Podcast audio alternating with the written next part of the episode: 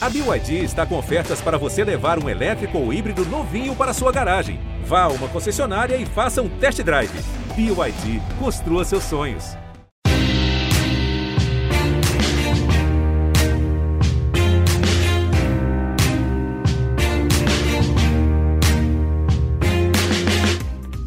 Olá, ouvintes do GE, eu sou Rodrigo Capello e este é o Dinheiro em Jogo. O Atlético Mineiro tem planos de abrir uma SAF. Nós vamos conversar sobre o assunto com o CEO do clube e também faremos uma retrospectiva da administração atleticana nos últimos anos, além de um panorama das finanças. Tudo para que você entenda quais são as circunstâncias que podem levar mais um grande clube do futebol brasileiro a fundar um clube empresa.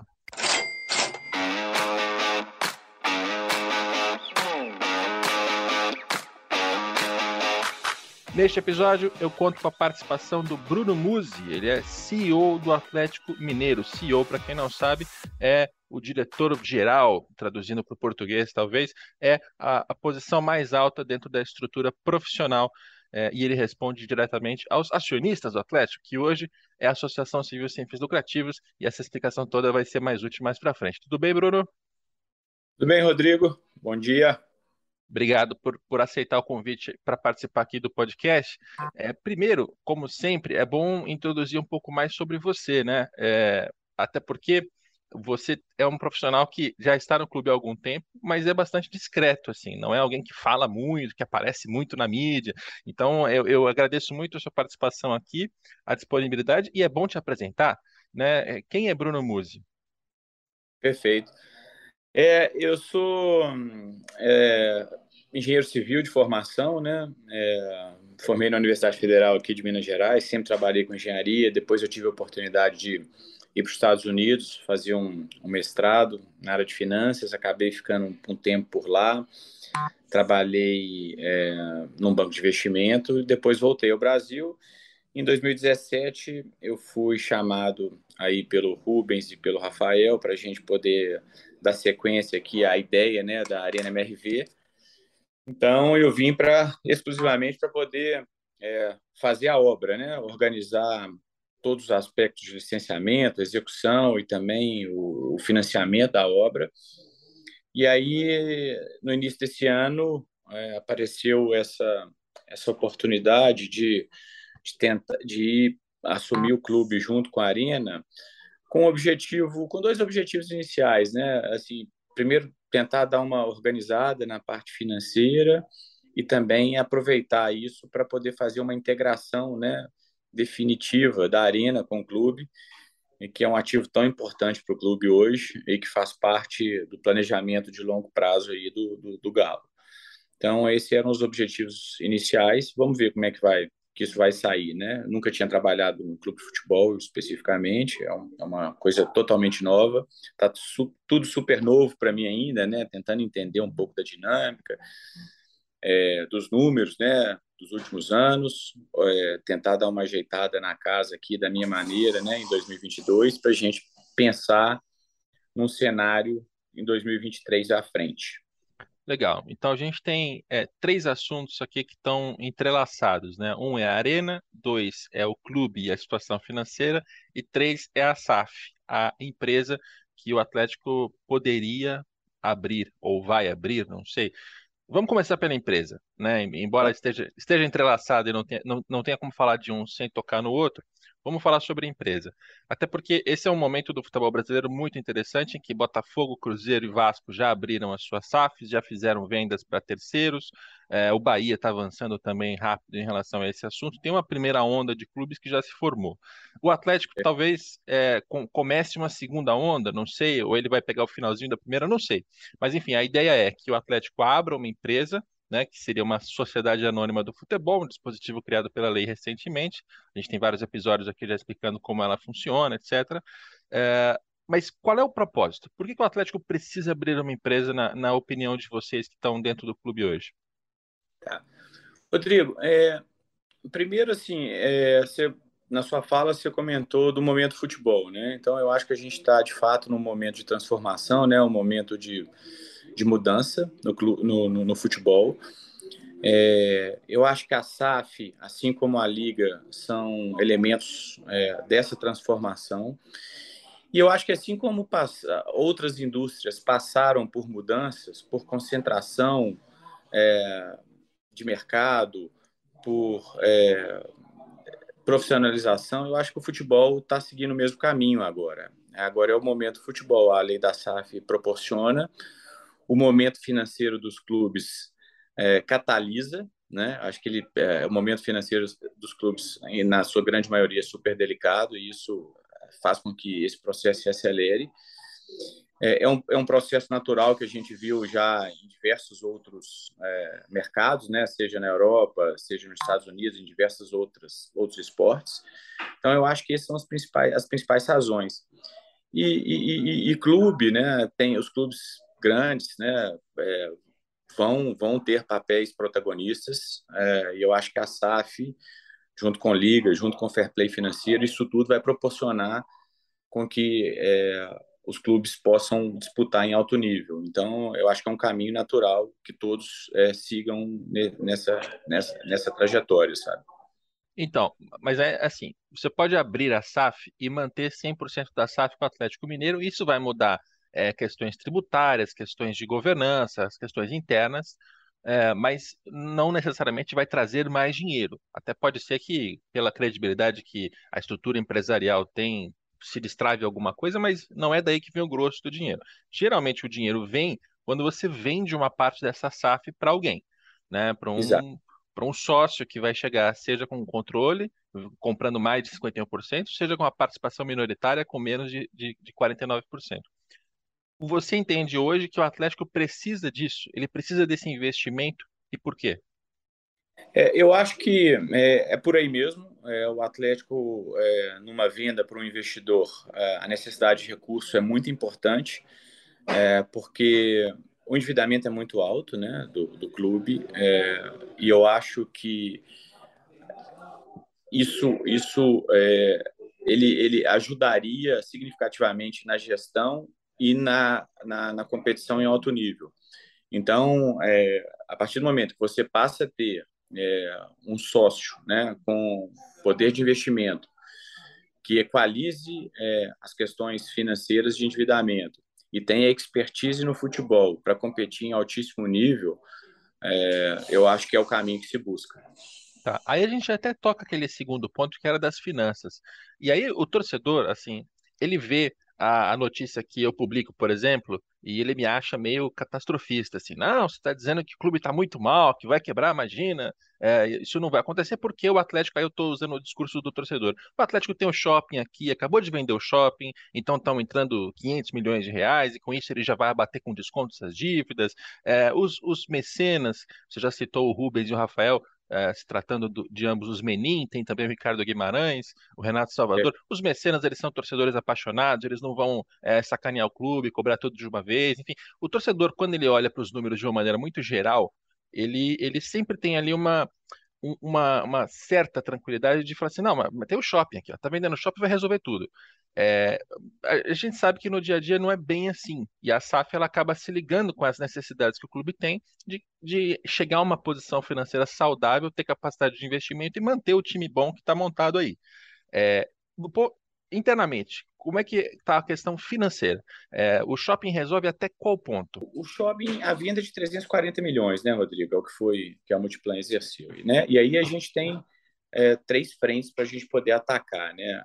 O endividamento bancário, é, aquelas dívidas que a gente tem com os clubes, que exercem uma pressão muito grande por questões de condenação de FIFA e penalidades desportivas e a gente tem é, as negociações com agentes, né, que é o dia a dia do futebol e isso precisa também ser sanado. Então, assim, é, quando você pega um endividamento de 1,3 e você tem 340 é, milhões, e aí a gente vai passar pela estratégia de negociação para ver o quanto a gente de fato consegue, com esses 340 milhões, pagar de dívida e o que de fato a gente consegue é, ter economia no endividamento, né? Porque é, o endividamento bancário, é, eu particularmente acho muito difícil que a gente tenha qualquer tipo de, de, de haircut, que a gente chama, né? Porque são todos avalizados, é, então é, é, muito difícil. As questões de clubes, que são uma minoria, mas são condenações de FIFA, a gente precisa resolver e pagar logo. E as questões dos agentes é onde a gente também tem uma, talvez uma oportunidade de acordo melhor, né? Então, Então, assim, a gente dá uma organizada. Mas um endividamento dessa magnitude, por mais que os tributários estejam equacionados, um endividamento dessa magnitude não se resolve, né, Rodrigo, Do, de, um, de um ano para o outro, né? São quatro, cinco anos. E aí que eu acho que na hora que você consegue trazer uma SAF, que você consegue trazer esse endividamento, talvez, vamos supor que uma SAF aconteça em 23, é, e você consegue, consiga é, reduzir esse endividamento para níveis de uma estrutura de capital adequado para qualquer tipo de empresa, a gente consegue realmente sim levar o clube é, de maneira sustentável e de forma competitiva frente a esse novo, esse novo mercado do futebol com potências financeiras, como Palmeiras, Flamengo e outros que se transformarão também. Então, acho que é a combinação, a SAF traz essa combinação, né? E a ideia é usar esse dinheiro no que efetivamente? Porque a princípio, até muito atrás, assim, anos atrás, o discurso que se tinha era vamos fazer a, a, uma SA até, isso você falou muito no caso do Botafogo. E aí, quando entrar o dinheiro do, do investidor, vai ser usado para pagar dívida. Mais para frente, esse plano mudou. Né? Hoje, os clubes eles fazem recuperações judiciais ou entram no, no regime centralizador de execuções para reorganizar as dívidas todas e a SAF ela vai pagando essa dívida aos poucos, enquanto o investimento do novo dono entra para é, tornar o time mais forte, aumentar a receita, organizar o caixa. É, a ideia não é gastar todo o dinheiro do investidor, desse novo sócio, pagando dívida. No caso de vocês, como é que você vislumbra a entrada de, um, de uma grana? Assim, é, é, seria usada em quê?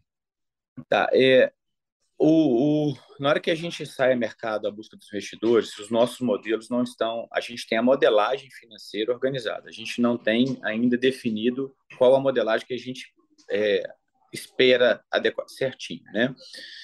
É, e você bem colocou, a gente pode utilizar o recurso para abatimento de dívida, pode utilizar o recurso para investimentos é, em infraestrutura, investimento na base até é, e, e, controlar esse endividamento em execuções em, em acordos extrajudiciais é, e, e e na, no tão famoso regime centralizado de execuções, né?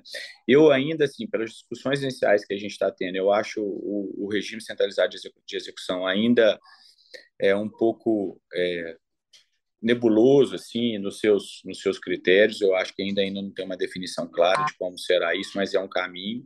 Mas a gente tem que ter muito muito cuidado, né? Uma vez que você propõe um acordo, se esses acordos é, têm que ser cumpridos, e se não forem cumpridos, o que acontece? Então, a gente tem que ter muita cautela para adotar um caminho desse. É, eu acho que o ideal para a gente fosse que a gente utilizasse uma parte desse recurso para poder deixar um nível de endividamento adequado, outra parte desse recurso para a gente acabar de fazer as infraestruturas é, de, de, de, CT, deixar isso cada vez mais em nível com, com, com o futebol mundial, eu acho importantíssimo, sabe, Rodrigo, um investimento adequado na base, sabe, assim, um investimento forte na base, porque você bem sabe o quão importante é a linha de receita de venda de, de, de, de atletas né, no, no, no, futebol nacional. E a gente precisa transformar essa receita, que na Europa é não recorrente, e para a gente ela, ela é não corrente, mas ela precisa ser recorrente. A gente precisa estar constantemente fabricando e vendendo jogadores. É assim que eu vejo. Então, eu acho que uma estruturação de base adequada para que a gente possa ter uma linha de produção de atletas, e nem sempre todos estrelas, todas, sempre nós vamos cobrir as estrelas, mas a gente conseguir produzir atletas em alto nível que consigam ser alocados, e, e isso eu acho de extrema importância, sabe? Legal. É, as notícias já saem em relação à SAF do Atlético. Eu mesmo já publiquei sobre uma, uma conversa que vocês tiveram com o Manchester City no, no início do ano. É, e, e a, cada vez mais que o tempo passa, vão surgindo outras. Então, hoje já se fala em prazo: olha, eles querem fazer até 2022, é, vão vender 51%, estão buscando um bilhão, tem, tem valores, tem datas. É, aí, aí te pergunto, no, no, máximo que você puder revelar, eu sei que não é tudo, porque tem estratégias internas, diretrizes, mas é, quais, qual o status hoje desse, desse assunto dentro do Atlético? Perfeito. É, é, ainda não se tem é, prazo, né? não se tem valor. O que, que a gente tem? A gente tem contratado né, é, a Ernst Young e o BTG é, para nos assessorar é, neste mandato de transformação em busca por investidores e para a gente poder conversar com todos os investidores num nível adequado. A gente tem é, uma diligência que a gente chama de diligência de sell side, né, que é a diligência de quem está vendendo, totalmente pronta. Isso dá muita transparência e tranquilidade, uma diligência feita pela UI, para quando o investidor vier e entrar nos nossos números, ele não terá surpresas além daquela diligência que já está que já tá, que já tá feita. Então isso dá muita transparência para o processo. Isso já está pronto. É, nós já estamos no mercado, né, conversando com diversos investidores, é, estamos com vários NDAs assinados. E o que, que é o NDA assinado? Né? O NDA é um acordo de não confidencialidade, no qual a gente é, é, facilita a troca de informações com esses investidores para que eles possam entender é, os nossos números. Para eles poderem, através dos nossos números, ver se tem sentido, qual a modelagem que os interessa, e aí eles podem vir a fazer uma proposta, uma proposta não vinculante, e aí a gente vai avaliar uma proposta não vinculante, ver se tem sentido, se a modelagem é aquela que a gente imaginava, se, se a origem dos recursos está em linha com aquilo que a gente pensa, se o investidor é aquele investidor estratégico da maneira como a gente gostaria que fosse. E aí, a partir disso, que a gente vai, com uma coisa um pouco mais concreta, levar ao Conselho do Atlético, porque é, o conselho é totalmente soberano, é ele que vai determinar, né? A gente, o nosso papel como diretoria executiva cabe levar as proposições, as soluções para o conselho poder decidir. Então é nesse ponto que a gente está, na troca de informações com investidores, é, para que eles possam um pouco mais à frente, é, eventualmente fazer essa proposta não vinculante e aí a gente vai a partir dali é, começar a, a, apresentar isso para o conselho. Então assim, não tem pressa é, ah, é para é para é para outubro, para novembro, para dezembro, é para janeiro. Não, a gente está fazendo de um processo normal, é, de um fluxo com que a gente consiga fazer isso de forma é, organizada. E a própria transformação de SAF, Rodrigo, se a gente faz uma SAF antes, a gente faz no momento com o investidor, é discutível, sabe? Existem questões técnicas muito importantes que estão fei sendo feitas ao longo do caminho, sabe? É, a gente está numa discussão atual é, que é em função das limitações que a própria lei é, fala, é, se a gente segue num caminho de cisão ou se a gente segue num caminho de drop-down. Existe uma, uma certa tecnicalidade ali que a gente precisa discutir bastante, inclusive discutir com o CBF. É, o, o, caminho que os outros clubes fizeram, a gente vê que tem algumas limitações, a gente precisa ter um pouco mais de certeza, um pouco mais de, de funda, fundamento para a gente tomar as direções certas, entendeu? Eu, eu já ouvi esses termos nas minhas conversas com os advogados, mas eu não sei se eu sou, se eu sou, estou apto a explicar a diferença entre eles. Qual é a diferença entre cisão e drop-down? É, na, na, verdade é porque é, a, a, a, cisão você cria uma empresa, você cria uma empresa irmã e o drop-down é você cria uma empresa embaixo da outra. E aí na lei da SAF ela acaba dizendo que você precisaria passar por um processo de cisão. É, e aí você passa a ter os acionistas é, nas duas empresas. Então, assim, é, e, a, e, a, própria CBF entende que para é, você não, não ser, é, para você dar uma transformação de SAF, você precisa passar por um processo de cisão, mas o que foi feito, na verdade, nos outros clubes foi um processo de drop-down. Então, então tem uma certa, uma certa tecnicalidade que a gente tem um pouco mais de, de clareza do caminho a ser seguido. Mas eu acho que isso a gente vai organizar, vamos tomar a melhor decisão para poder fazer certinho, entendeu? O mais certo possível. É, é uma certa confusão de quem escreveu a lei e não escreveu do jeito correto. E, e, e um ano depois está tentando usar a lei, inclusive, para virar usar capital político em tempos de eleição, mas não é um assunto que a gente vai perder tempo aqui e, falando contigo. É, o, o, que eu acho que, que, que a, lei, a, a lei ela queria falar em, em, em drop-down. E acabou. É, a cisão seria mais assim: olha, eu estou apartando ali o departamento de futebol. E aí caiu-se no termo cisão. E quando você volta no termo cisão, que ele se refere à lei das SAs, e aí a gente entra num processo de cisão que é, que é mais complexo, entendeu? Então, assim, eu acho que era mais, um, é, mais nesse sentido é o trabalho legislativo mal feito. Mas vamos focar no que importa aqui. Você já falou da, da due diligence, né, da diligência que foi feita antecipadamente. Isso é ótimo, porque adianta esse processo. Né? A gente viu nos clubes que foram vendidos que eles, eles passaram um tempo ali entre a proposta não vinculante e a vinculante, é, levou um tempo até fazer essa diligência no meio do caminho, então vocês estão antecipando isso, isso é ótimo. É, e assim, eu tenho cinco minutos mais com o Bruno e eu não quero desperdiçá-los. É, obviamente não dá para falar da Arena em todos os seus aspectos, mas tem uma parte importante. É, como é que a Arena encaixa nesse plano, né? É, você tem um, um, custo de construção dela que eu não sei se está tudo equacionado. Você tem é um ativo, evidentemente, para quem eventualmente se tornaria sócio do Atlético numa, numa SAF, porque você chega com um estádio novo, tem receita, tem exploração comercial, tem várias possibilidades, etc. Mas tem também custo, enfim. É, sem, sem querer comprimir duas horas de conversa, porque é o que a Arena mereceria em, em cinco minutos, como é que a Arena se encaixa dentro dessa SAF? É, a Arena, ela é, é, no meu ver, papel fundamental dentro da SAF, né? Até porque a própria modelagem né, financeira, ela leva toda em consideração as receitas da SAF, seu, as receitas da Arena e seus custos, né? E aí a discussão da Arena passa a ser a seguinte maneira: a Arena, o ativo, né, o tijolo, ele vem para dentro da SAF ou ele fica fora da SAF? Essa é uma discussão. E aí eu acho que isso, quem que vai determinar, é, a gente tem que levar é, essa, essa discussão é, para o conselho, mas o mercado acaba ditando, né, Rodrigo? A gente costuma falar assim, ah, o mercado às vezes é soberano. Se a gente tem três propostas e você tem três propostas que querem manter a arena fora da SAF, simplesmente arrendando, né, ou tendo direito de exploração comercial, né, tendo direito de exploração dos seus, seus, patrocínios e seus custos, está resolvido, você concorda? É, se, se for o outro caminho, não, nós temos as propostas e eles querem que a arena esteja dentro da SAF. Agora, se tiver as duas opções, aí a gente vai escolher. Então, então é isso. Então, assim, a arena é fundamental é, no processo de SAF. É, eu acho que qualquer investidor que vem né, para explorar a área, a área de futebol de um clube, né?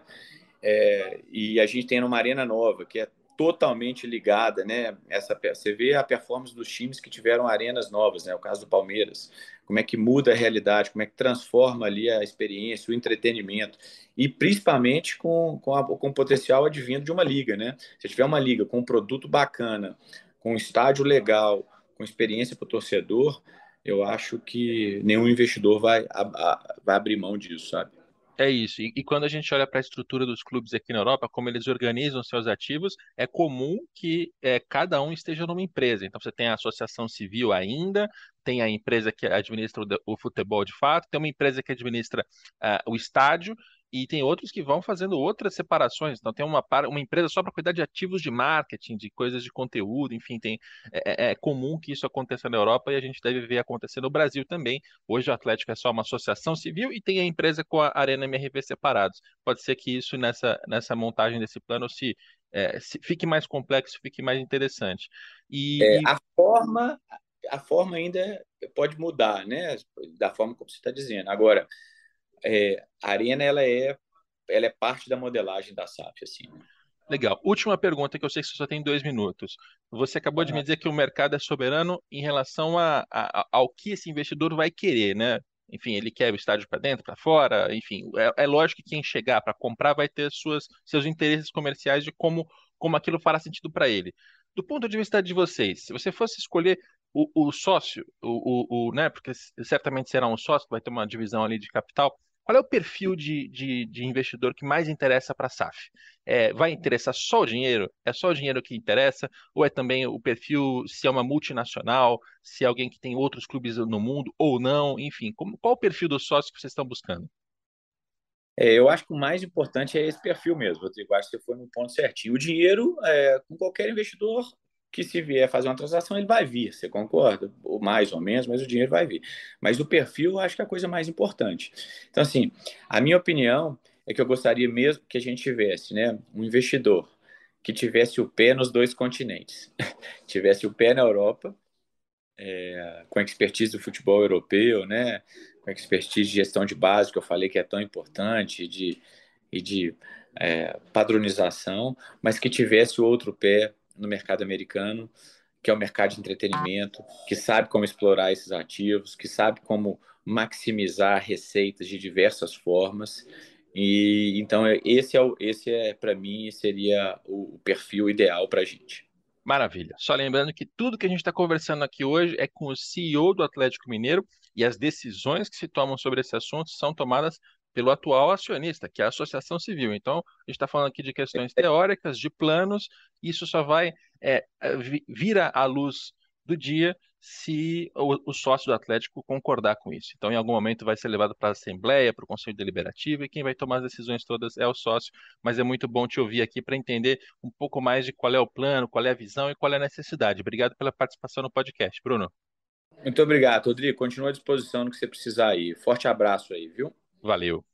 É sempre um privilégio ouvir executivos que trabalham para clubes de futebol e hoje o Bruno Musi, CEO do Atlético, nos deu abertura em relação ao plano da SAF, Aliás, se você ainda não entendeu perfeitamente do que se trata, o Atlético Mineiro hoje é uma associação civil sem fins lucrativos e continuará a ser de qualquer maneira, porque a ideia não é mexer na estrutura dessa entidade, e sim abrir uma empresa com o formato de SAF, Sociedade Anônima do Futebol todo o futebol profissional de base e feminino do Atlético é transferido para dentro dessa empresa. Estamos falando dos contratos de direito de transmissão, patrocínios, licenciamentos, os contratos dos jogadores, tudo que é futebol vai para dentro dessa SAF, que a princípio nasce com 100% dessas ações de propriedade do Clube Atlético Mineiro da associação. E aí, se a associação quiser, ela pode vender uma parte dessa empresa para alguém que vai chegar com a disposição para administrar o futebol atleticano no cotidiano e também fazer investimentos. Foi isso que fizeram Botafogo, Cruzeiro e Vasco. Cada um deles tem um dono diferente hoje para suas SAFs. Os valores, os modelos de negócios, as circunstâncias também variam, mas o denominador comum em todas essas histórias é esse procedimento de abrir uma empresa, colocar o futebol dentro dela e vender para alguém. A realidade dos clubes é razoavelmente diferente, porque quando a gente fala de Botafogo, Cruzeiro e Vasco, são três clubes que estavam muito endividados, que estavam passando por crises intermináveis do ponto de vista financeiro, administrativo, político e que estavam esportivamente liquidados. Eles não conseguiam mais competir em altíssimo nível da maneira como já competiram no passado. Então eles encontraram na SAF um meio para salvação, para sobrevivência.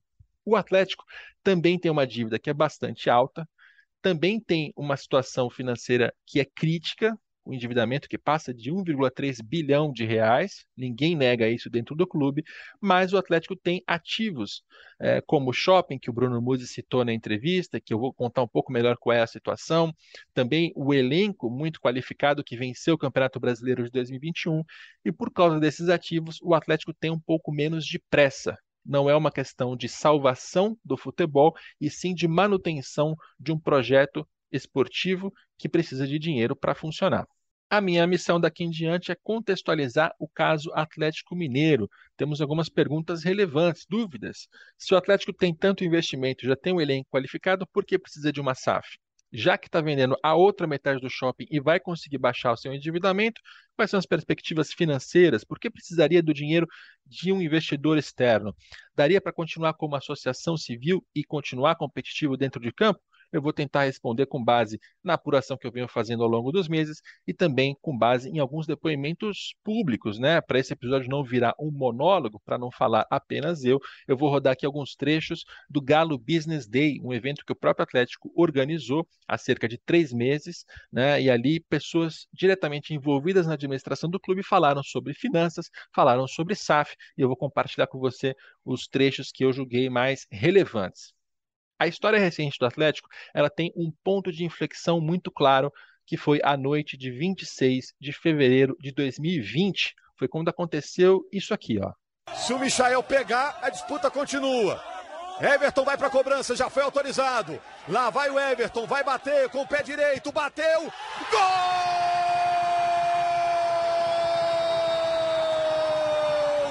Da classificação do Afogados!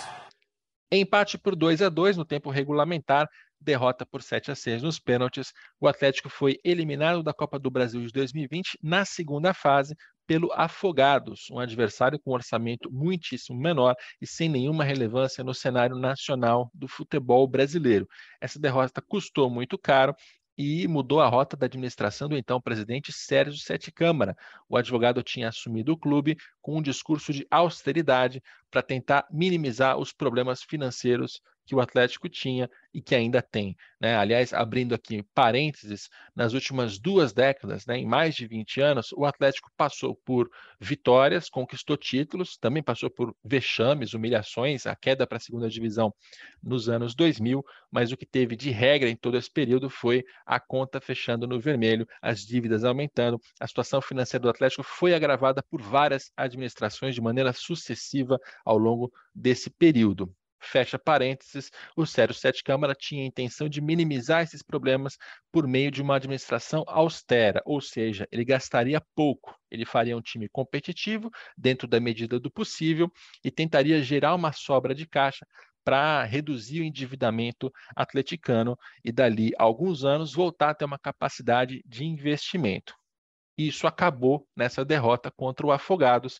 No dia seguinte à derrota, né, ela foi na, na, noite de 26 de fevereiro de 2020. No dia 27, o Sete Câmara tomou a decisão de mandar embora o técnico colombiano, Dudamel, que tinha inclusive a incumbência de trabalhar com jogadores vindos da base, né, colocar em prática esse futebol mais barato. Mandou embora também toda a diretoria do departamento de futebol, refez o departamento e a partir dali começou um novo projeto muito mais audacioso.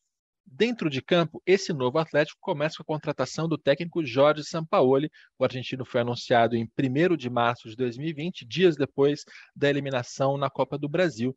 E além de brilhante no que faz, ele é sabidamente exigente em relação a contratações. Ele queria ali muitos reforços para qualificar o elenco atleticano eh, e isso demandava dinheiro. Fora de campo, começa ali a participação mais evidente, mais aparente, né, para que todo mundo soubesse, dos chamados 4 R's. Eu estou falando do Rubens Menin, do Rafael Menin, do Renato Salvador e do Ricardo Guimarães. São todos empresários muito ricos, todos eles já tinham algum grau de proximidade com a diretoria do Atlético, né? O, o Rubão, como é chamado nos bastidores, já tinha emprestado dinheiro para o Atlético em outras administrações. O Ricardo Guimarães, que é dono do, do, Banco BMG, já tinha sido inclusive presidente do clube, foi ele que rebaixou o Atlético nos anos 2000, carrega uma dívida histórica desde então. E esses empresários começam a participar ativamente da administração, ainda e já no mandato do Sérgio Sete Câmara tanto ajudando no redesenho da governança, na contratação de consultorias né, para melhorar a administração do clube, quanto com o aporte de capital deles. Eles começaram a emprestar dinheiro é, sem juros e também fazer algumas concessões, perdões de dívidas que já tinham sido feitas no passado, para que o Atlético tivesse a capacidade de investimento para contratar os jogadores que o Sampaoli estava demandando. A percepção das pessoas no comando do Atlético naquele momento foi a de que um time pouco competitivo levaria à dificuldade nas competições que ele disputava e também a pouco engajamento da torcida, o que, consequentemente, levaria a um faturamento mais baixo do que deveria. Se entrasse menos dinheiro, também ficaria mais difícil de pagar as despesas e de quitar aquelas dívidas que vinham sendo roladas há tantos anos. A estratégia desenhada foi numa outra direção com mais investimentos, com um elenco mais qualificado, aumentaria a probabilidade de vitória dentro de campo e, com isso, o Atlético conseguiria aumentar a sua arrecadação, tanto por meio dos direitos de transmissão e das premiações, lembrando que Copa do Brasil e Libertadores hoje em dia são muito relevantes nos seus pagamentos fase a fase, quanto o próprio Campeonato Brasileiro destina um terço da sua verba de televisão aberta e fechada de acordo com a posição na tabela. Então, quem ganha mais arrecada mais e também, por outro lado, tem o engajamento da torcida. Se o time está indo bem dentro de campo, ele empolga o torcedor, ele gera ídolos e isso facilita a venda de ingressos, a venda de camisas, outras receitas que estão diretamente ligadas à torcida. Ou seja, um time vencedor arrecada mais e com esse dinheiro que entra, dá para pagar tanto esse próprio time quanto facilitar o pagamento daquela dívida histórica que vem sendo arrastada por tanto tempo. Essa era a ideia, pelo menos. Se ela funcionou do ponto de vista financeiro, a gente conversa daqui a pouco. Do ponto de vista esportivo, não tem como negar. O Atlético Mineiro foi campeão do Campeonato Brasileiro de 2021 e campeão também da Copa do Brasil. Comemora a torcida atleticana, espalhada por todos os cantos do país, já está comemorando. Apita pela última vez. Deu galo, deu galo. Clube Atlético Mineiro, glorioso campeão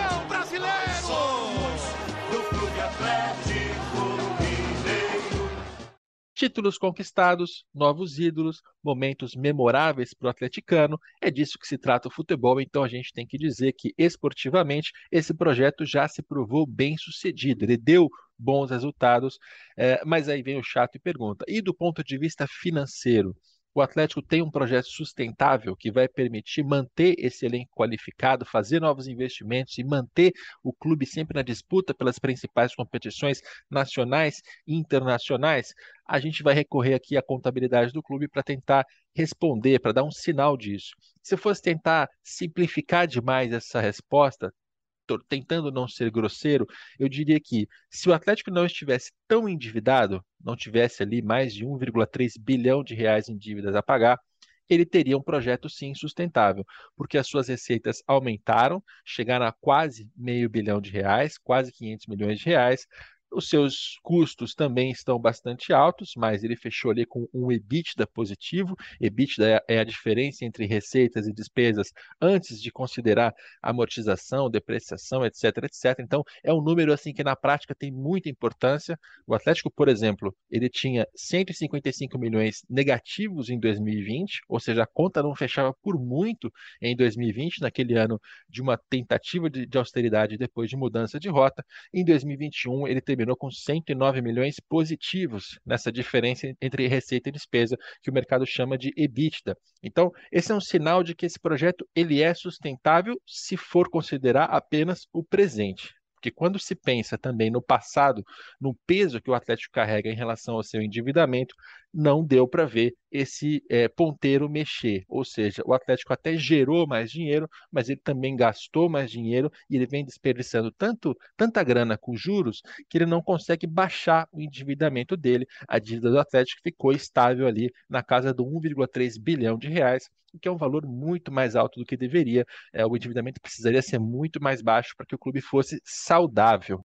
Eu já citei aqui algumas vezes o tamanho da dívida, 1,3 bilhão de reais. A pergunta que a gente faz agora é: qual é o perfil dessa dívida? E a resposta é fundamental tanto para saber se esse projeto esportivo e financeiro pode ficar sustentável, quanto para entender as circunstâncias da SAF, porque um potencial comprador de uma parte desse clube empresa, ele vai querer se assegurar de que as dívidas históricas foram reduzidas, controladas e não vão oferecer riscos que vou citar ao agora foram calculados pelo próprio departamento financeiro do Atlético e não por mim. Dessa dívida total, 21% correspondem a parcelamentos fiscais. Antigamente era o Profut, hoje é o PERSE, um novo programa do governo federal que foi criado no ano passado, que é, proporcionou ali um desconto, novos prazos e parcelas, que são chatas, mas tem que pagar, não tem jeito. No total, essa parte dá cerca de 280 milhões de reais. E é bom saber que com ou sem SAF, essa dívida fiscal ela não pode ser transferida para um terceiro. Então a associação vai ter que pagar. O máximo que se pode fazer, na eventualidade de ter uma SAF, é haver um acordo para que a empresa se torne responsável por mandar dinheiro para a associação para fazer frente a essas parcelas. 36% da dívida eles consideram como não onerosa, ou seja, ela não tem juros é, agressivos em cima delas e é uma dívida que é menos problemática. Dentro dessa parte, estão os empréstimos dos mecenas, dos 4Rs. Eles colocaram dinheiro dentro do clube para resolver algumas urgências e para fazer as contratações. Eles fizeram empréstimos com juros zero ou com juros muito baixos. Eles são considerados é, dentro dessa parte não onerosa, a parte menos problemática, mas que também vai ter que ser lidada em algum momento. E para fechar, 38% são o que eles chamam de dívida onerosa. Nesse caso, há juros, eles são agressivos e fazem com que essa dívida fique aumentando sem parar. Na prática, o clube vai pagando, pagando, pagando, a dívida nunca baixa, então ele tem um desperdício contínuo de dinheiro ali com esses juros, sem que o problema de fato seja atacado e seja de fato reduzido. Em valores, são quase 500 milhões de reais. Esse foi um número que, se você acompanhou as notícias recentes em relação à venda da outra metade do shopping, certamente você já ouviu falar. 500 milhões de reais em dívida onerosa. E qual a relação disso com o shopping? O plano do atual presidente, Sérgio Coelho, é vender a outra metade do shopping. Essa operação já foi, inclusive, aprovada pelo Conselho, já se chegou a uma proposta final por parte da Multiplan. São 340 milhões de reais que vão entrar no caixa do Atlético e ele vai usar esse dinheiro quase integralmente para pagar essa dívida onerosa. Então quer dizer que são 500, vai baixar 340, vão sobrar 160? Talvez sobre ainda menos, porque existe a ideia, a intenção de renegociar com os credores é, no seguinte sentido: olha, se você tem tanto aqui para receber, se você me der um desconto de 20, 30, 40%, você recebe à vista, senão a gente vai buscar outras condições. O credor aceita, a dívida é baixada além daquele montante que está sendo entregue para esse credor efetivamente. Mas, como a gente já ouviu na entrevista com o Bruno Musi, nem todo credor vai se dispor a isso. Você tem instituições financeiras que emprestaram dinheiro e têm contratos de televisão como garantia. Elas não querem saber de desconto, elas vão receber o valor e acabou. Você tem clubes que venderam jogadores para o Atlético e que hoje estão protestando na FIFA. Esses clubes também não querem saber de desconto. Eles estão na FIFA fazendo a cobrança deles. Isso vai gerar é, perdas de pontos, é, ameaças esportivas para o Atlético. Não tem muito o que fazer, o Atlético tem que pagar. Então, a gente vai ter que aguardar para ver quanto desses 500 milhões o clube vai conseguir baixar com essa venda da segunda metade do shopping. A boa notícia é que tem ali uma saída para conseguir baixar rapidamente essa parte do endividamento. O resumo desse panorama financeiro é o de que o Atlético vai conseguir sim baixar muito a sua dívida no decorrer de 2022, graças a essa operação com a venda da outra metade do shopping, mas não vai zerar. Ele ainda vai ter os parcelamentos fiscais, vai ter as dívidas não onerosas, que por mais que não preocupem muito, precisam ser enfrentadas, e vai ter ainda um resquício das dívidas onerosas, porque a venda do shopping não vai conseguir zerar essa conta. Ou seja, o passado ainda vai fazer algum peso sobre o presente e o futuro do Atlético.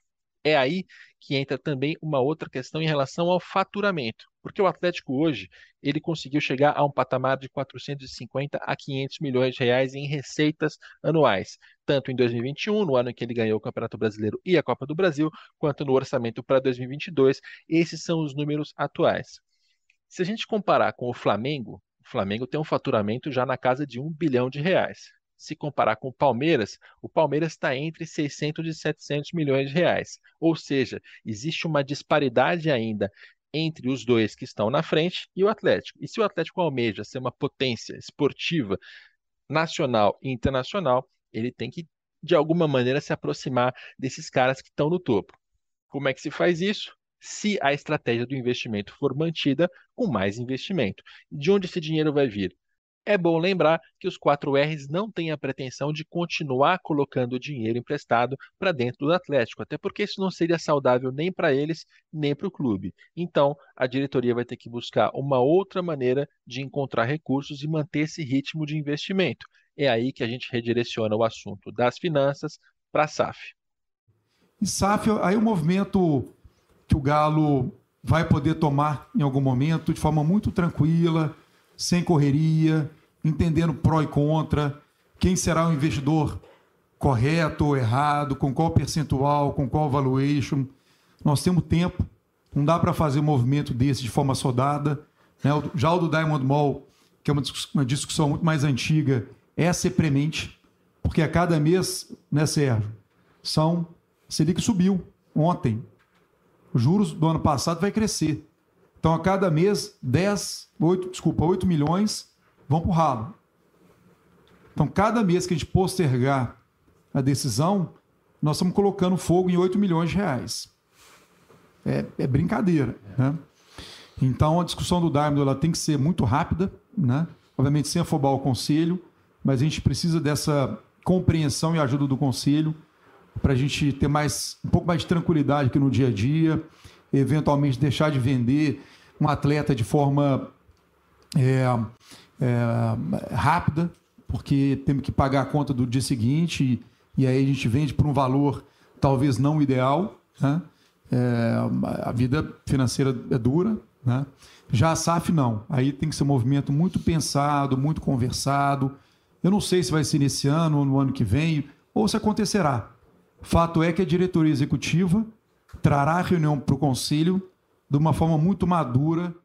Você acabou de ouvir Rafael Menin, um dos quatro R's. Ele é uma das pessoas mais próximas dessa administração do Sérgio Coelho e ele deu essa declaração no Galo Business Day há cerca de três meses, em maio de 2022, respondendo sobre SAF. Perceba que ele fez também a relação entre o clube empresa e o desperdício de dinheiro por meio de juros, também a necessidade de vender jogadores e também de ter uma posição mais privilegiada para conseguir negociar melhor, manter esses jogadores, ou então pelo menos conseguir um valor mais alto na venda deles, todos esses assuntos estão, de certa maneira, interligados. E eu vou aqui citar agora quais são os principais pilares dessa gestão 2021-2023 que foram apresentados, inclusive, no mesmo Galo Business Day. Em primeiro lugar, redução do endividamento. Em segundo lugar, modernização do estatuto. Em terceiro, otimização de ativos imobiliários, leia-se, venda da outra metade do shopping. Em quarto, definições sobre SAF. Em quinto, inauguração da Arena MRV. Em sexto, modernização do centro de treinamento. Em sétimo, maior exposição dos atletas da base.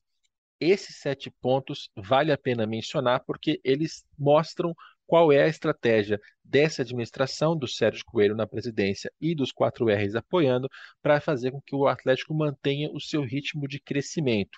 Reduzir as dívidas, mudar o estatuto, vender o shopping, criar a SAF, inaugurar o estádio, modernizar o CT e aí ter uma exposição maior dos atletas da base, para que se aumente também a arrecadação, o faturamento e talvez o Atlético consiga chegar mais perto daqueles 1 bilhão do Flamengo, 600 ou 700 milhões do Palmeiras, pode ser que isso aconteça. Eu vou rodar agora mais uma fala do Rafael Menin em relação ao otimismo dele sobre futebol brasileiro.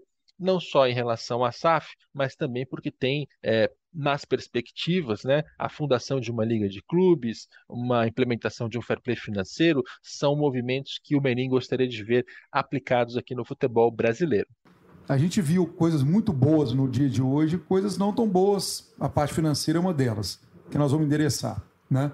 Mas, por outro lado, eu estou muito otimista com o futebol brasileiro. A SAF está aí. Independente se o Galo vai virar ou não vai virar SAF, muitos clubes vão virar. Isso vai trazer profissionalismo para o futebol brasileiro. A Liga está batendo na porta. O Sérgio esteve lá na terça-feira. Nos últimos 30 dias a gente fez uma grande articulação o Sérgio está participando, gastando uma energia enorme com, com a Liga. Eu também estou participando. Ela vai acontecer e vai mudar completamente o futebol brasileiro. Completamente. Né? Hoje a gente tem uma geração de dirigentes muito diferentes dos dirigentes de 15, 20 anos atrás. Enfim, a nossa indústria vai se aproximar do que está acontecendo no futebol americano, no quando fala futebol americano, é o soccer, na NFL, do, da Premier League, da La Liga. Isso é zero de dúvida. Hoje tem um espaço enorme e isso é uma oportunidade. Né? Ontem eu estava vendo, ontem à noite, os melhores momentos do Real Madrid e, e do, do City. Porra, o campo é lindo, a iluminação é perfeita, o estádio é lotado, a, fil, a filmagem é um espetáculo, né? Mas o caminho foi trilhado, trilhado primeiro por eles. Temos que copiar. Isso é totalmente copiável. Com a Liga, com a SAFs, com a organização, o nosso futebol, que é o maior exportador de talentos do mundo, e eu estou otimista com essa Copa de 2022, é, por sinal, né? É, eu não tenho dúvida nenhuma que o futebol brasileiro ele tem que ser assistido por 200 países do mundo. E aí a receita do Galo, que hoje é 500 milhões, ela vai ser de um bi meio. Vai acontecer com todos os clubes? Não. Com alguns, sim. E o Galo tem que se colocar num grupo muito é, favorecido de clubes, né? Para poder competir daqui a pouco, quando tiver o Mundial Interclubes, e algum time brasileiro participa todo ano, é, o jogo tem que ser parelho com o Liverpool, com o City, com o Real Madrid, tendo gestão, tendo um bom produto, eu não tenho nenhuma dúvida. Né? O Brasil, se a gente pegar as empresas brasileiras, tem tanta empresa que compete globalmente com outras empresas top americanas ou europeias, por que não no futebol? O Rafael Menin faz um exercício nessa fala dele que eu gostaria de usar para encerrar esse episódio do nosso podcast. Frequentemente, a gente está preso olhando para o quarto e domingo, para o contrato e demite de treinador, para questões de curtíssimo prazo e não consegue olhar para um futuro que não é tão distante assim. Digamos que em três ou quatro anos o futebol brasileiro tenha uma liga de clubes, talvez um, um sistema de fair play financeiro, mais SAFs, mais investimento estrangeiro.